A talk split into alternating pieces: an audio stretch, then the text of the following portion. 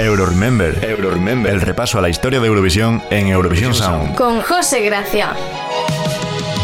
Buenas, soy José Gracia y como cada dos semanas me encargaré de viajar con vosotros a un año en concreto de la historia de Eurovisión para conocer todos los detalles de los festivales. Esta semana viajaremos hasta 2011. El festival fue celebrado en el Spirit Arena de la ciudad alemana de Düsseldorf tras la victoria de Lena en 2010 con su Satellite. La organización creó una identidad visual cuyo emblema principal era un corazón formado con luces de colores sobre fondo violeta oscuro. El escenario, diseñado por el archiconocido Florian Vida, estaba compuesto por una escena circular conectada a otra un poco más pequeña mediante una pasarela. Además, contaba con una pantalla LED de grandes dimensiones que se abría y daba paso a la Green Room con todos los países participantes. Un total de 43 países participaron en el festival, igualando así el récord de participantes de Belgrado 2008. Cabe destacar el regreso de Italia, que se ausentó del festival durante 13 años, así como Austria, que regresó tras su retirada en 2007, San Marino tras su debut en 2008 y Hungría, después de no participar en 2010.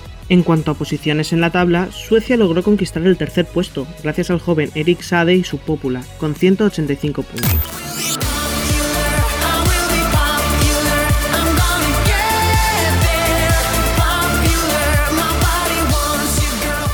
En segundo lugar, con 189 puntos, estuvo Italia con Madness of Love de Rafael Gualati.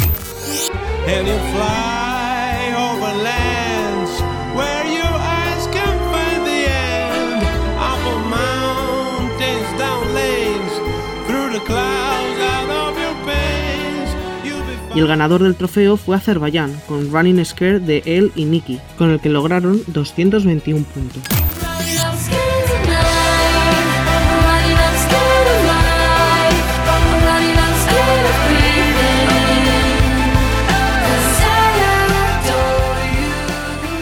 España fue representada por Lucía Pérez y su Que me quiten lo bailado, siendo la primera natural de Galicia en representar a nuestro país en el festival. Fue escogida para ser la participante española con el 68% de los votos en Destino Eurovisión, la selección nacional española organizada por Radio Televisión Española. Lucía no logró una gran posición, quedando 23 de 25 con 50 puntos.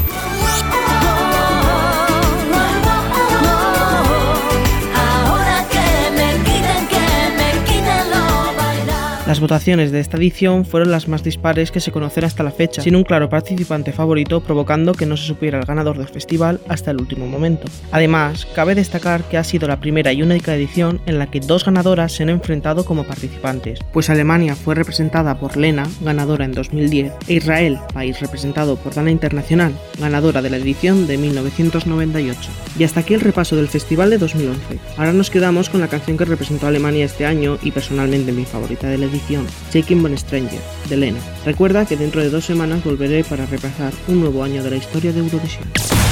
Euroremember, Euroremember. Con José Gracia.